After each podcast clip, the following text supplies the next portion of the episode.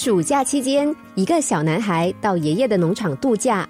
小男孩和爷爷的感情很好，每天都很努力的帮忙爷爷放羊、喂牛、整理花园。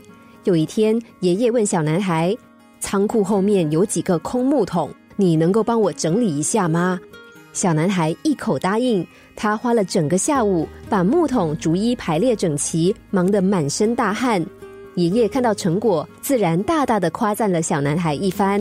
只是隔天早上，当小男孩起床的时候，却发现好不容易排列整齐的木桶全都变得乱七八糟。原来是昨夜突然刮起强风，摧毁了小男孩的心血。爷爷看到孙子沮丧的模样，安慰道：“没关系，我们再整理一次就好了。”小男孩低着头说：“可是如果风又吹来，桶子不是一样会倒吗？这样再怎么整理也是白费功夫啊！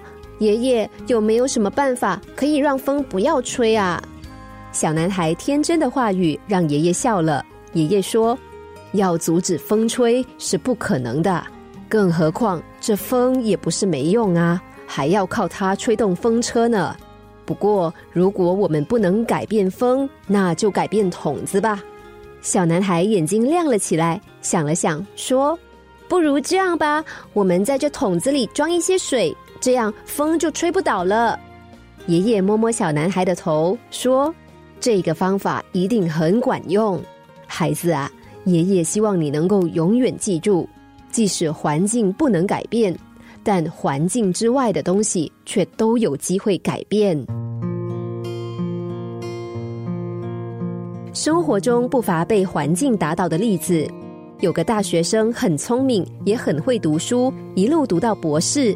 可是拿到文凭之后，他却迟迟找不到让自己满意的工作，不是嫌薪水太少，就是埋怨职务太低。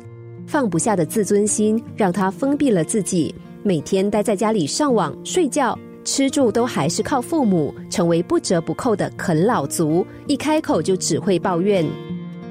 现实环境就像是风，我们可能被这一阵又一阵的大风吹得东歪西倒，我们很生气，希望这阵风能够停止，却是徒劳无功。虽然风不可能停歇，但我们却能够改变自己，我们可以让自己变强变重，直到八风吹不动。或是我们可以借力使力，让自己成为帆船，风就会成为推动我们前进的动力。如果不能改变风，那就改变自己吧，让自己变得更重，让风吹不动。